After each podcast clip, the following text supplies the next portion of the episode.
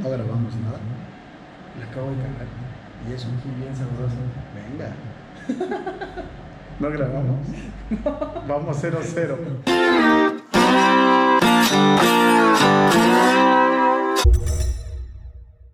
Bien, pues bienvenidos campeones, es nuestro primer, nuestro primer capítulo de este su próximo favorito canal Se llama piloto el capítulo.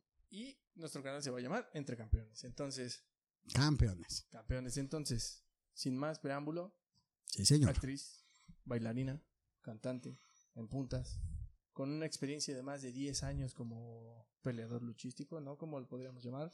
Porque experiencia marcial. Experiencia marcial, es de otro planeta este carnal. Licenciada en Educación Física, Y también estudiante de fisioterapia. es ya máster, creo, ¿no? No, un posgrado, no, un posgrado, un posgrado. Maestría, una maestría y un doctorado No, tampoco. en fisioterapia. Bueno, no, pues, tampoco. les presento a mi super amigo Che. ¿Qué tal? ¿Qué tal, bandita? ¿Cómo están? Un placer estar por aquí. ¿Cómo te sientes? ¿Cómo te sientes? Pues bien, estamos pues empezando. Ojalá y les guste mucho. Y pues bueno, Yo creo vamos a que- empezar. Esto me motivó a él. Yo lo podría hacer mejor. ¿Te ¿Sí? acuerdas del, del- Te dije, de- de- no. Se puede hacer mejor. ¿Crees? Sí, claro que Vamos a sí. intentar. Creo que la peor decisión es no intentarlo cuando crees que lo puedes hacer mejor, ¿no? Claro, consejo de vida para Javier Aquiles. ¿Ese No se los he presentado. ¿Quién soy? A ver. Él es Javier Aquiles Beltrán. No, no es cierto. Javier Damián Arauz es un emprendedor de las altas montañas. Está triunfando y rompiéndola por todo el país. La verdad, vamos a llegar un, un momento a ese bloque. Pero bueno, te los dejo en, en, en- en suspenso para que Te voy, a, vean. te voy a dar que Medio Melón nos está patrocinando y patrocinen más. Patrocínenos, patrocínenos, por favor. Bueno, pues vamos a darle y Sí, claro. quiero que me contestes algo que creo que ya está demasiado choteado. Sí. No lo quiero chotear más. No, creo, no quiero que andemos tanto en ese tema, pero ¿cómo te ha ido con la enfermedad mundial? Que enfermó al mundo mundial. Que enfermó al mundo mundial. Pues bueno, es, es como algo bien, bien sabido, ¿no? Economía es difícil, para el trabajo fue difícil, para la educación fue difícil, el sector educativo fue difícil, pero, pero bueno, yo creo que la tecnología está haciendo para lo que originalmente se hizo, Eh, para su objetivo, ¿no? para su objetivo. Eso, eh, Está, eh, unir a las personas, ¿no? Yo, yo te comentaba antes de, de entrar al aire, ¿no? Que yo he tenido clases con mis amigos de Brasil, de Angola, de Portugal, de Alemania, este, clases simultáneas, empezaron una vez a la semana y ahora tenemos un horario para seguir, ¿no? Entonces, la verdad es, es de esa parte.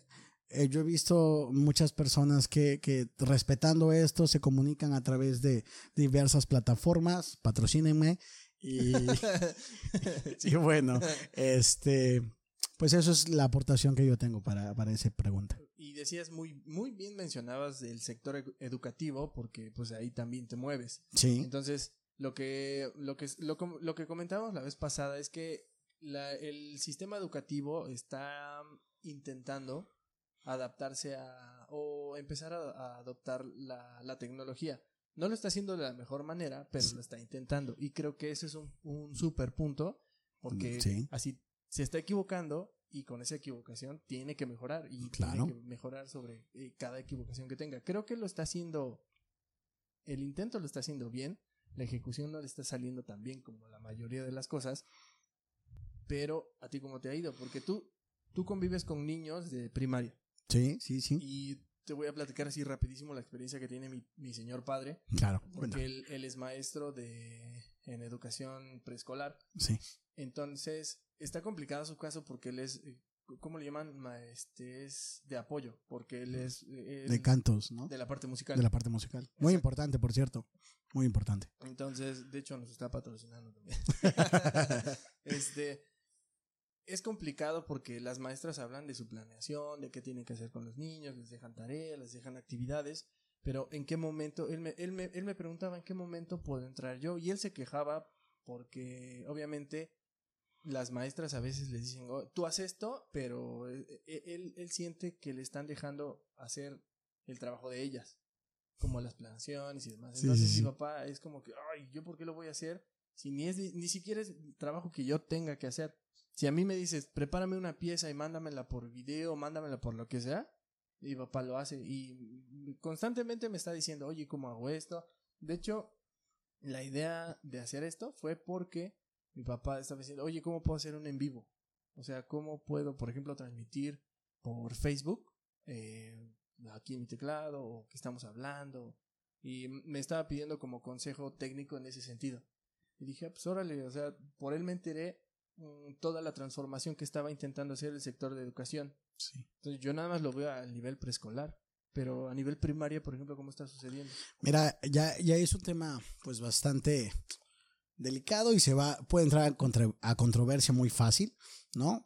Es, los niños necesitan el apoyo de un adulto forzosamente, Siempre. siempre, ¿no? Infelizmente México no tiene esa capacidad, ¿no? Porque no todos los papás eh, tienen la, la ventaja de estar haciendo un home office, ¿no? Sí, sí, sí. Al- Algunos tienen que salir a trabajar, ¿no? Sí, lo sobre todo los que viven al día, ¿no? Sí, ¿no? Forzosamente, ¿no? Y mis respetos para ellos, échenle ganas. Y también no, no es que estés tú trabajando en una escuela de paga donde posiblemente el papá sí puede trabajar eh, o tiene un, un empleo donde puede ejer- ejercerlo de manera remota. Sí, ¿no? o tiene un empleado para cuidar a sus niños y supervisarlos en las tareas, ¿no? También la jefa, ¿no? Bueno, el punto es que es complicado, ¿no? Eh, nosotros trabajamos de la mejor manera, le echamos todos los kilos, planeamos. eh, eh, lo interesante de la planeación es, planeas para cierto espacio, ¿no? Para cierta espacio y para cierta población, porque no nadie conoce mejor a sus alumnos que el maestro, Sí. sin duda alguna, ¿no? Entonces, conoces de, de cómo, cómo se manejan, conocen cómo son los padres, eh, dónde hay apoyo. Bueno, tú planeas en base a eso. Con base a eso, perdón. Mi novia me hubiera regañado. Con base a eso. Qué Este, bueno cómo está. qué bueno no está. Si me ves, saludos. Seguro que lo va a ver porque esto no, No, lo va a romper. Va a romper. Saludos, mi amor, te amo. Bueno, continuamos. Eh, entonces, es, es, es complicado como, como tú debes de, de, de planear para 30, 40 casos. ¿no? Entonces debes de poner 30, 40 variaciones. Sí. Y de las cuales, infelizmente, tal vez 30 no se hagan. ¿Tanto sí? Puede ser. Está chingona tu planeación. entonces. Sí, sí, puede ser. Pero eh, es, es, es por la importancia que, que las personas le pueden dar, no sé, a la educación musical, a la educación física, a la educación artística. ¿no? Eh, los niños necesitan la educación musical, pues es mucho más fácil entender cualquier acción con una melodía. Ah, A un niño, sí. sí, a un niño se le puede ex- eh, explicar, de, vas a ponerte en este punto, a este punto, y vas a hacer un zigzag, y lo va, va a recordar muy bien con esta melodía. Tin, tin, tin, tin, tin. Sí, sí, sí. Como las actividades, eh, no sé cómo se le llama el aprendizaje de espacio, no, espacio-tiempo. ¿no? Espacio temporal, así se le Eso, llama. de, de que, que el niño sabe que es a la derecha, que eh, entienda que es a la izquierda, que Sí, ¿no? salir, que entrar, eh, la, la, ahora, ahí viene esa parte, la mía, ¿no? La propiocepción, que el niño sepa cómo es él en no, el espacio. Con esa palabra. Con esa ¿qué? palabra, propiocepción. ¿Qué es eso? La propia percepción. ¿no? Eh, ya lo estamos variando mucho, pero si un niño se atora en, en, una, en una rendija, fue porque cuando era chiquito su cabeza cabía y él no entiende que está creciendo. Ah, ok. Entonces volvió a entrar, la cabeza está un poquito más grande y ya puede salir. Pasa mucho, ¿no? O que se tropiezan en los escalones porque antes tenían que subir la pierna tanto y ahora ya no. Bueno, entonces es- son, son trabajos que, que no se ven y que dice eh, la mamá, ay, ¿por qué va a hacer 10 repeticiones de esto? Ah. No, mejor que se ponga a leer. El niño no sabe leer.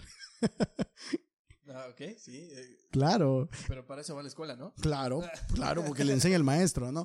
Bueno, ese es el punto. Y así me ha ido con, con la, con la pandemia. Es Pero- complicada. Ya, ya nada más para no entrar más a esto que ya está súper pisoteado y... Ustedes preparan eh, actividades para que los niños puedan recibirlo, ¿Sí? pero el gobierno o el gobierno opresor tiene algún plan para seguirlos preparando a ustedes? No puedo responder eso. Cabecita de algodón, no me censures. bueno, más bien, tu teléfono puede, es capaz de, de tomar cursos. de tomar cursos. Bien, mira, eh, sí hay, hay una continua preparación, hay una continua preparación, pero eh, son PDFs, no te mandan PDFs. ¿Qué más necesitas? Ah, no, yo nada, ¿no? Pero tal vez las demás personas necesiten eh, la interacción y recuerda que nos todos aprendemos de la misma forma, ¿no? Ajá. Entonces, pues no sé, tal vez necesiten la interacción de un guía, tal vez necesiten audiolibros, yo qué sé, ¿no? Ok. Somos una población demasiado grande de docentes con diversas características en diversos municipios, en diversos estados, Ujú. para solo aprender a través de PDFs, que es lo más fácil, Sí. pero eh, Sí, sí. podríamos mejorar un poquito. Bueno, hablamos de una, de una parte o la mitad de lo que compete a, a Che, ¿no? Sí, claro. Pero tenemos otra parte. Sí, sí, también. Ha- Hace rato te mencionaba, les mencionaba que tiene más de 10 años en, esta, en estas disciplinas eh, como arte marcialista. Sí. Entonces, platícame, ¿eres arte marcialista? ¿Cuántas disciplinas sabes? ¿Cuál te gusta más? Claro. Eh, yo empecé en el mundo de las artes marciales cuando tenía de 14 para 15 años, ¿no? En la secundaria. Ajá, en la secundaria, en segundo de secundaria. Siempre fui muy inquieto, jugué muchos deportes.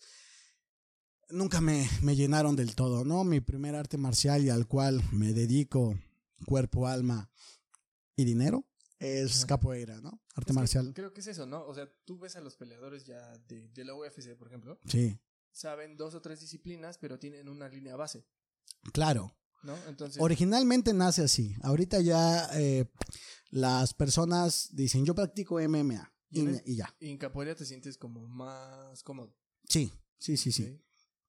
Entonces yo inicié con capoeira. Mi primera pelea, yo tenía cerca de 17 años en un torneo X de light contact, eran torneos de light contact y bueno, me fue bien. Pero ya como... No, porque capoeira no tiene ese tipo de torneos. Ya fue como artes marciales mixtas, ¿no? Era, era justo cuando era esta arte marcial contra esta arte marcial. Solo vale, era un, re- un reglamento No, de... no se vale escupir. Exacto, no, no se vale escupir, picar los ojos y morder la nariz. Y golpe bajo, ¿no? Golpes bajos jamás se ha, No, se ha valido. Jamás se ha No, ni en las peleas callejeras, amigos, no peguen en los golpes, digo, perdón, no peguen en la zona genital. Eso es muy bajo para cualquier persona. A menos que tu vida... Depende de ello. Bueno, no, un montón de cosas, ¿no? Pero bueno, yo tenía 14 para 15 años, hice un par de peleas en torneitos de este tipo y conocí el jiu-jitsu brasileño gracias a, a mi mestre, mestre Ganso. Un saludo, señor. Eh, me gustó mucho y comencé a entrenar. Entrené aquí con Diego Roque, un saludo también para él si me ve. Eh, y salgo de mi carrera, terminé mi carrera y mi examen lo gan ganó la plaza en Coatzacoalcos, Veracruz. Para este entonces yo solo hacía capoeira, una mezcla de grappling, jiu-jitsu japonés, maneja Diego, y mm, llevaba ya un tiempo practicando jiu-jitsu con mi maestre, maestre Ganso, sin recibir Ganso. graduación. Ganso. Ganso. Dijo ganso. Oye, no, ve, no a censurar. No, no, no, no, no censuren Ganso. En Brasil es normal, es el ave. Ok, aquí también, pero... El doble sentido. Bueno, el show es: yo, re- yo voy para Coatzacoalcos y caigo en donde aprendí, donde formalicé mi otra disciplina. Yo ya tenía, les digo, conocimiento de grappling y de jiu-jitsu japonés y brasileño. Conocía técnicas, conocí, llevaba cerca de dos años entrenando eso, Ujú, sin formalizar, es decir, no había una escuela formal dedicada 100% a eso. Ok. ¿Ok? Eh, cabe mencionar que yo ya había tenido un par de peleas de MMA con ese conocimiento, solo capoeira, un poquito de grappling y un poquito de jiu-jitsu japonés y brasileño, eh, aquí en Orizaba y una en el DF. ¿Y cuántos años tenías cuando esto sucedió? Le estoy hablando que desde los 17, que fue mi, pr- mi primera pelea, a los 22 que yo egresé. Ok, ya. ¿Y- ¿Y cuál fue como tu primer acercamiento a capoeira o a esto? Dijiste hace rato que las disciplinas que a lo mejor que tenías como a la mano, fútbol, básquetbol, voleibol, esas, no te llamaban tanto la atención, pero ¿cómo fue que conociste capoeira? Porque a pesar de que, al igual que el karate, están del, del bueno, karate está del otro lado del continente, capoeira está abajo, o sea, como la cuna del, del capoeira, pero es poco conocida en ese entonces, porque ahorita ya es como más conocida. Más normal. más normal. Bueno, yo creo que al igual que muchas personas conocieron el karate por Karate Kid, yo conocí capoeira por una película que se llama The Only Strong. Eh, yo, yo, yo crecí con Latif Crowder. Ah, Latif Crowder, una leyenda también. Pero no sale Latif Crowder ahí, No, sale decepción- la decepción, hermano. la decisión, hermano. Eh, sale un tipo que no hace capoeira. O sea, es una que Marda Sí. Cascos, es Marda Cascos, muy famoso eh, para películas de acción y sale Mestra Men Santos. Yo vi Ok. esa película y dije, wow, qué increíble, que no sé qué, cómo se mueven. Yo iba caminando por la calle, 14 años, y vi un letrero en una tienda que vende hilos, patrocíname y digo tu nombre, y, este, y abajo tenía eh, clases de capoeira de sábados de 12 a 2 de la tarde, creo. la rueda. Sí, sí, sí. No hay, sin nombre, sin marcas, sin marcas. Entonces yo llegué, llegué ahí y me, me gustó, me gustó. El tipo de, entre- de entrenamiento era muy físico, exigía bastante. Había detalles que mejorar, claro, pero bueno, ahí me Áreas de quedé. oportunidad se le llaman. Áreas de oportunidad, tienes toda la razón. Y bueno, terminé así en capoeira. Espera, deja, termino con jiu-jitsu. Eh, llego a Coatzacoalcos. Conozco, ya conocí a una amiga de, de capoeira ahí que hacía judo, que, que había metido al mundo del jiu-jitsu. Mm, yo dije, ay, ¿a poco sí hay jiu-jitsu aquí, no? Sin conocer, claro. sí, sí, sí. Después me lleva a la, a la academia a la cual pertenezco, ICA, ICA del Team Musashi, del sensei Ulises Jiménez Chiñas. Eh, todo mi respeto para, para ese señor. Muchos nombres, muchos Muchos nombres, sin patrocinio. o sea, si, si Mestre Ganso y ellos pueden patrocinar. También patrocina. Eh, y bueno, ya quedé con Ulises Jiménez Chiñas, el, el sensei, el, el mero machine de, de la zona sur y del estado de, de, de Coatzacoalcos. Pero que él, él que hace jiu-jitsu. Él solo se dedica 100% al jiu-jitsu brasileño. Sí, Eh, purista, le- es oye, purista. enseño box, ni- Nel, Ah, solo jiu-jitsu. Entonces entreno con él y aquí viene mi, ya es la segunda arte marcial que, que, que domino, ¿no? Soy cinturón morado, tengo cerca de ocho años entrenando jiu-jitsu Ok. Y ya, mi acercamiento a las artes marciales mixtas donde yo empecé a pelear fue en el equipo Adam, Academia Diosdado de Artes Marciales que procede del DF, un saludo al sensei René Diosdado también. Eh, también conozco, pero saludos. es Don Chingón de. Sí, es Don Aquí, Chingón. Don Chingón. Eh, y bueno, en- en- entreno con este equipo, con en ese entonces con Kun, con Raúl Kun. Nos volvemos buenos amigos, buenos camaradas. Yo, yo empiezo a dar clases de capoeira en su academia. Este, entreno box con él, entreno lucha con él, entreno muay thai con él entreno judo con él y bueno, así se hace mi arsenal, ¿no? Box, muay thai, judo, jiu-jitsu brasileño y capoeira. Esas son mis bases para pelear. O sea, son ¿todas esas son tus bases? Con esas entreno. Mi base nat- nat- nat- mm, de nacimiento, mi natal, es capoeira. Ok. Mi segunda base con la que yo me siento muy cómodo es jiu-jitsu brasileño. Y una con el que, que pulí con, con, con Kun fue el boxeo. O sea, así se llama. C-U-N-G. K-U-N. Kun. Raúl Kun. Ok, te voy a decir una estupidez. Adelante, es YouTube, puedes decir lo que quieras. Es que hay un capítulo de South Park. Así como hay ñoños para Los Simpson, creo que yo soy ñoño para de South Park. Es buena caricatura también. hay un Kuni amigos, ¿no? Ah, sí, sí, sí, sí, sí. Sí, fue muy bueno, fue muy bueno, fue muy bueno. Kuni amigos, pero no manches, o sea, tienes un, un buen, o sea, tienes un buen core, ¿eh? o sea, una buena base y yo creo que sí no no me gustaría enojarme contigo. No, yo no. No, No, soy una persona muy pacífica, la verdad. E- Es algo de lo que le platicaba a la domadora por ahí anda. Este Saludos, patrocínanos. También, quien sea, nos puede patrocinar. Este, que realmente nosotros aprendemos a pelear para no pelear. Claro. Pero si las circunstancias lo ameritan, acábala rápido. No, y no abuses de la ventaja que tienes. Claro. Entonces, y eso lo aprendí. e- e- e- Esa, esa frase me sonó muchísimo en la rueda. Sí, sí, sí. Me, me acuerdo que este monitor que teníamos este, nos mencionaba mucho eso. Y también eh, cuando fui a clases de lucha libre, nos decía... Es un buen anécdota también. Después no las contarás. Sí, sí, sí. Si, si da tiempo, se las cuento. Llevamos como 20 minutos. Perfecto. Eh, nos decían, no, la mayoría de las artes marciales te enseñan a pegar y que no te caigas y que no te derroten y la madre. Pero aquí te enseñamos a caer. Porque es lo que siempre pasa. Estás en una pelea y te tiran.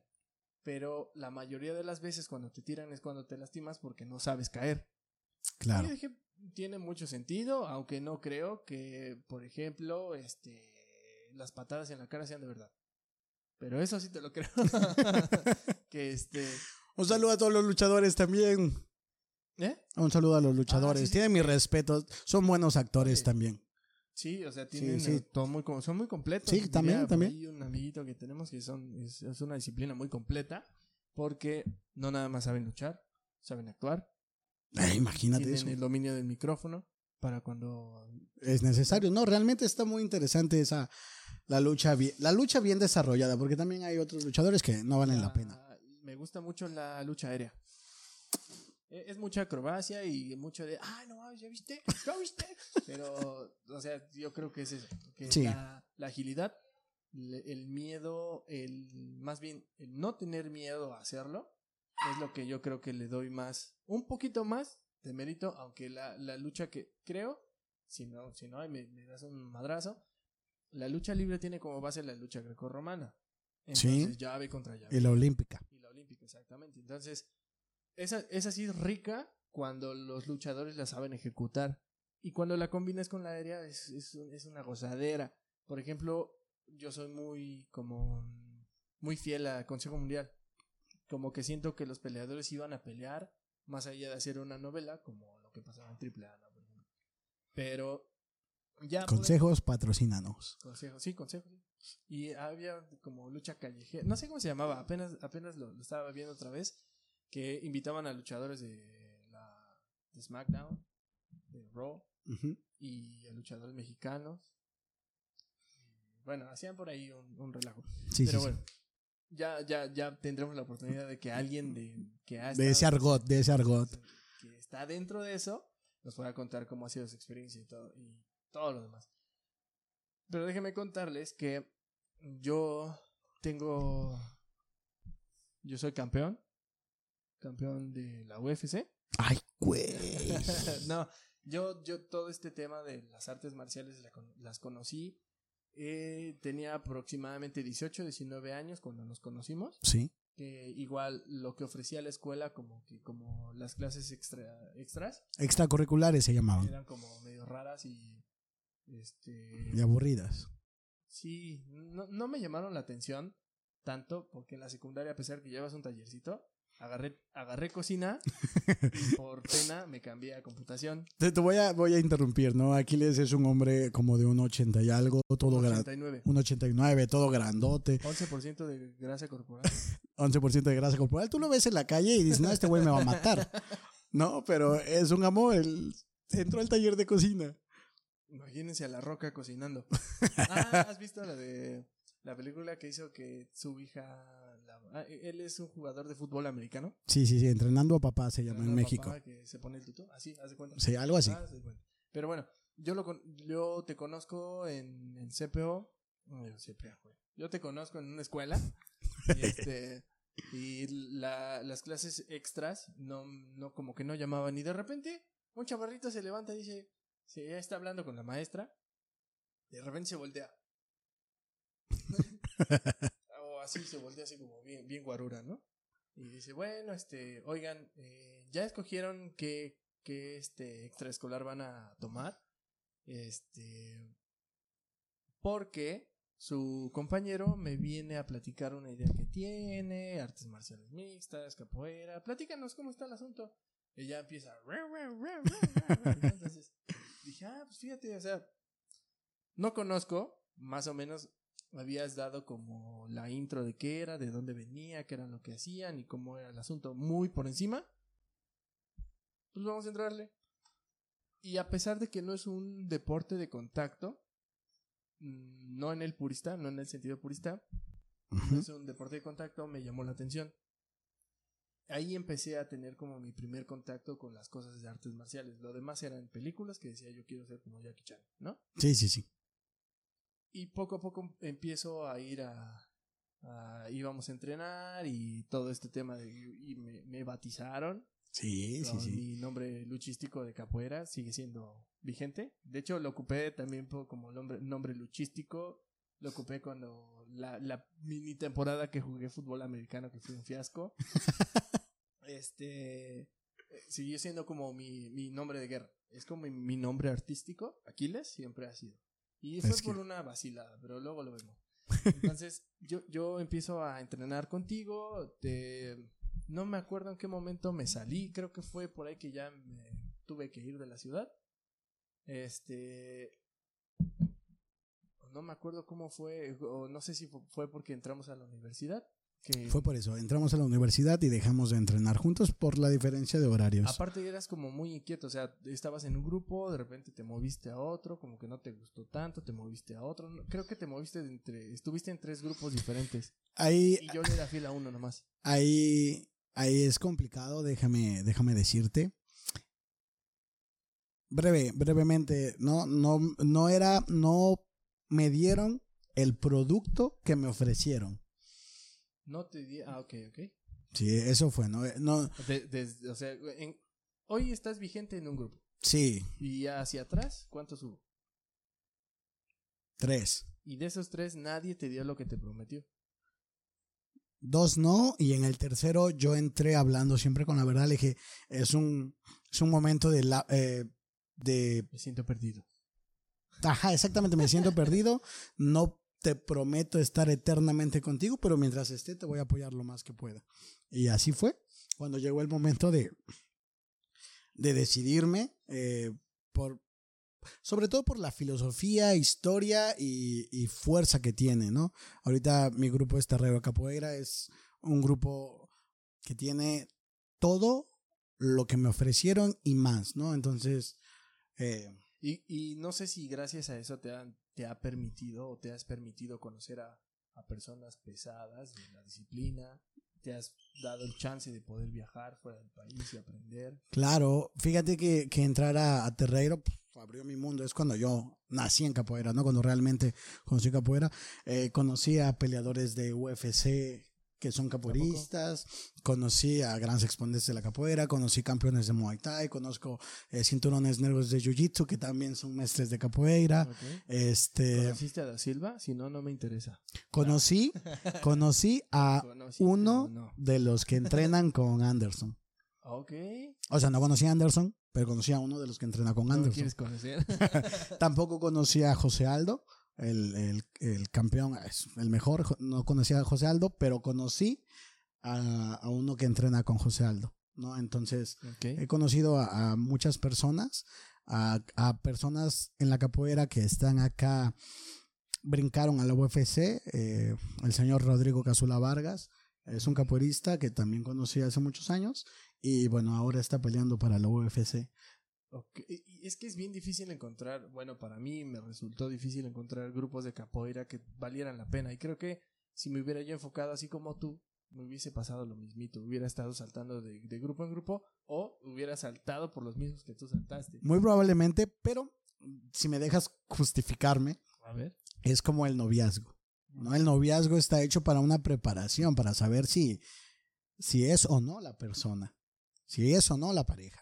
Entonces, tuve este momento, conocí mi grupo y sinceramente me casé con él. Eras chavo. Era chavo, era muy joven, era muy joven, no tenía como una buena guía y por eso la guía es tan importante. Ok, sí, crecimos a, a lo que veíamos, ¿no? Sí, claro. Sí, yo también eh, era como, ah, un grupo va, como perrito, ¿no? Como perrito, ¿no? Y por eso es tan importante un maestro, un maestro, una dirección, ¿no? Ya cuando cumples tu mayoría de edad, Ay, eres libre de decidir. Sí, sí, sí. Aparte, cuando tú también ya, ya tienes esa experiencia de ver, de haber pasado por varios, dices, cada, cada vez que entro a uno nuevo supera al anterior. Y con este me voy a quedar y creo que fue lo que, lo, lo que sucedió con Terreiro, sí, Terreiro. Terreiro Capoeira, sí, porque ya, ya le voy a embarrar. Con- en verdad, no, otra vez no. Con Len. ¿verdad? Por ahí. No, no. Que, que creo que también duraste un poquito yo, con ellos, ¿no? Antes de Terreiro. Sí, sí, duré un poquillo con ellos, pero pues bueno, es como yo te dije, fue, fue cuando hablé muy sinceramente, ¿sabes qué onda? No es para siempre, Sí, sí. sí. no es, no es amor real, solo, Sí, solo estoy aquí solo es para pasarla, ¿no? pasión, sí. Sí, voy a, voy a, voy a entrenar, voy a apoyarte, pero si hay una mejor oferta, me voy. Sí, y aparte, creo que ellos también tenían conexiones con Brasil y demás, ¿no? Pero igual y no te llenó el ojo. Sí, no, no, no era, te digo, no era lo que yo esperaba. Y bueno, este grupo con el que estoy es todo lo que espero, ¿no? Ok, pues cuando entras al grupo antes del que ahora estás vigente, ¿cuántos años tenías? ¿Y ya cuántas disciplinas conocías? Fue cuando entrenaba con Diego y solo conocía dos. Un poquito de grappling, un poquito de jiu-jitsu japonés y un ¿Qué- poquito ¿Qué de temporada fue esa más o menos? mi universidad. Mi universidad, Tenías 18. 18, 18, 19. 20. Sí, 18, Entre 20. 8 y 20. Pues creo que creo que por ahí más o menos igual en- entré, dije, eh, eh, conocí al grupo de Diego por casualidad porque este am, un amigo eh, andaba con una chica y esta chica tiene algo que ver familiar con Diego. Sí, sí. Sí, sí, recuerdo aquí. Y esta chi y, y él iba realmente porque Diego invitó a ella. Y este- Él era tu primo, ¿no? No, no, no, no, no. Solo era tu Era conocido. amigo, era amigo. Ah, ya, ya. Y este. Estoy en un grupo, está chido. Y, de hecho él me vendió la idea. Dijo, oye, está chido. El, Suena bien, suena bien. el vato es buena onda y sabe- se ve que sí sabe. Y es, es- es- está toda madre. Sí, y si quieres ver tu clase de prueba. Pues órale, ahí va Don Way, ¿no? Dije, pues ahí va a estar, va a estar mi amigo, va a estar su novia, en confianza. Llegué solito, no llegó. y yo así de, ah, es que vengo a mi clase de prueba. Hola. Pero yo me sentía inalcanzable, etéreo, completamente, ¿no? Así como, ah, se acerca bien amable y digo, oye, ¿qué, qué onda? ¿Qué se te ofrece, no? No, pues vengo a ver qué, qué show. Vengo a ver si traes algo, si la Vengo- arma. nada más vengo a ver qué traes. Y dice, este, bueno, pues pásale, ¿traes cosas? Sí, sí traigo. Pues órale, pásale. Este, ¿alguna vez has hecho esto? No, nunca. Pero sé capoeira, papi. Oh. No me puede sorprender nada. Haz capoeira, Simón. No, pues muy buena, este. Entonces ya, esto te lo sabes. Debo de agradecer a la capoeira toda la elasticidad que en ese momento tuve y aún conservo. Y toda esa. Creo que me ayudó mucho en mi coordinación. eh, y a, a entender. Es como cuando vas en un auto y entiendes las dimensiones de tu auto y dices, oye, no vas a pasar, cállate, cállate. Se cállate". llama propiocepción. La propiocepción se me agudizó como al 300%. Muy bien. Entonces, yo me daba cuenta que les costaba, les costaba trabajo a algunos de los alumnos ciertos ejercicios, ciertos estiramientos y, ciertas Y, cosas. y Aquiles inalcanzable. The best. Pierna aquí. Oye, la pues sí, más para acá. Entonces, me agradó mucho por dos cosas principalmente. Porque la disciplina era nueva y se me hizo la gran cosa. Claro. Y las personas que daban la disciplina eran a toda, a toda, toda madre. Era, en ese entonces era Diego y, y un carnalito que se llama Víctor, que ya no está aquí. O sea, sí vive, sí está vivo, pero ya no está. Pero ya no está en la ciudad. Sí, Ok. sí. Tuvo una desafortunada experiencia y tuvo que ir. Bien. Y este, no, no estuvo bien, estuvo pesado. No, no, o sea, bien, te, te entendemos. Continúa con la anécdota. Entonces, ya de ahí me, me, me casé con Diego. o sea, fue como. Fíjate que Cuando encuentras un buen producto y te vuelves. es que. Creo que me tocó un buen producto desde el inicio. Ah, eso es una fortuna. Sí, porque puede no tener los mejores aparatos, puede- pudimos no haber estado en el mejor gimnasio, pero las personas que impartían las clases se ve que lo hacían porque les gustaba y se transmite todo eso. Claro. Eh, no lo hacen porque les estás pagando y ah, ponte a correr, ¿no? O sea, ellos sí se preocupaban, o sea, casi casi se agachaban y, oye, eh, aquí tu dedo está mal, levántalo. Y decías, ah, lo voy a levantar. Ah, sí, cierto. Ah, sí, Ah, sí es salió, sí salió, sí le sabe. Ajá, exacto. Entonces, esas, esas pequeñas cosas me fueron convenciendo. Yo, yo creo, y, y ya lo mencioné hace un ratito, la importancia de la dirección de Y un luego me maestre. enteré que sí lo conocí, sí se conocían. Pues Y sí, me emocioné. y me emocioné. Me Sí se sí conocen. cono- Ah, no, yo conozco a ese verga. Y dijo, sí, sí, sí, che, che, che, che, sí. Muchas gracias, muchas gracias a, a todos los que han, alguna vez han hablado bien de mí y a todos los que han hablado mal. Saludos, También, también. saludos, saludos. La publicidad nunca es mala. Me lo comentó acá mi experto en No. empresas. Ah, cu- Pero bueno, te decía, ¿no? La, la dirección de un maestro por eso siempre es importante. ¿no? Alguien que te sepa guiar y, y más que, que te sepa guiar, que te enseñe a amar, que te enseñe a sentir, que te enseñe a vivir ese deporte. que te transmita ese cariño, ¿no? Porque, Claro. o sea, yo puedo enseñarte a tocar percusión, la guitarra, piano. Pero si solo voy a enseñar. So- solo viste, eres el sueño de toda chica. Guapo, con el 1.0 de índice de masa corporal, 6%, 6%, 1.80, todo fuerte, que te puedes echar un tropo en la calle y aparte tocas y aparte Ah. cocinas. No, hombre, sueño de toda chica. Hablando de trompos en la calle, ¿te tocó? No, nunca, siempre rehuyo a las peleas. No, yo sí, sí me tocó y se siente bien, chingón. Sí, se siente bien chido ser por arriba de alguien. Y es que eso está bien peligroso. Y tengo una frase que se les va a quedar. A ver, échala, échala. Es, así como el dinero atrae a lo peor y corrompe lo mejor si no están preparados. Porque sí, te explotó la cabeza, ¿verdad? A todos les explota. Siempre, sí, y esa siempre cae, siempre cae. Entonces, es que es una satisfacción. Estás, estás en una situación de peligro Claro. lo que quieres o tu cuerpo interpreta es que no quiero morir. Tengo dos opciones, o corro o peleo por mi vida. Y es que tu cerebro, pum, rápido cambia el chip a me están matando o me voy a morir. Te defiendes y cuando lo estás ganando, eh, empiezas a tener esa maldad porque tú vas ganando. Entonces, eh, tienes esta parte de voy ganando, me voy o lo hago sufrir.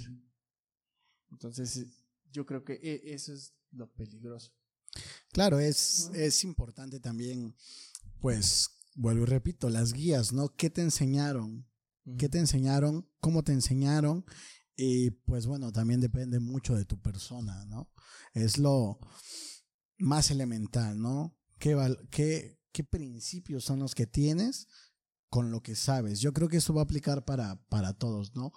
¿Qué puedo hacer yo con lo que sé para bien o para mal, ¿no? Esto es en cualquier tipo de, de conocimiento, ¿no? Si el conocimiento es utilizado para apoyar, no sé, el desarrollo, está muy sí. bien, pero el mismo conocimiento nos puede dar un arma de destrucción masiva, ¿no? Entonces, yo creo que por ahí va tu, tu idea. Sí, y aparte, por ejemplo, este, a ti, todo este, a- eh, estas guías que tuviste, tú decidiste dar clases, dejaste, decidiste dejar de ser un alumno para empezar a dar clases y compartir lo que sabes, y sin embargo te sigues preparando.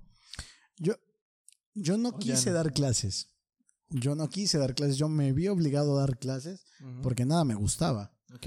nada me gustaba. Entonces am, dije, bueno, ¿qué tal si hay más personas que tienen este sentir? Y nunca me he considerado maestro. Yo la verdad sigo siendo alumno. Tengo mi maestre, tengo mi guía, tengo mi sensei, tengo mi guía, tengo mi senpai. Eh, y si por mi experiencia puedo compartirle a alguien más, sabes, este es el camino o este camino me resultó a mí.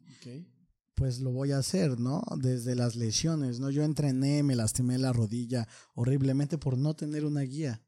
Ahora yo intento que mis, mis alumnos, mis No cometan estudiantes ese- no cometan ese error. sí. Y, y bueno, pues, ¿qué andas haciendo ahorita? Bueno, ahorita estoy aquí sentado contigo. Eso principalmente. Eh, si te refieres a qué, qué estoy haciendo, pues nada, estamos esperando la reapertura de nuestra academia de Jiu-Jitsu brasileño y de capoeira. Eh, igual la Academia de Artes Marciales Mixtas está esperando eso. Trabajo eh, con mis alumnos desde, desde internet. Eh, mi trabajo del gobierno, pues seguimos esperando. Estamos en receso escolar, esperando el regreso. Todos mis eventos se pausaron. eh, había unas pláticas de que iba a volver a la jaula.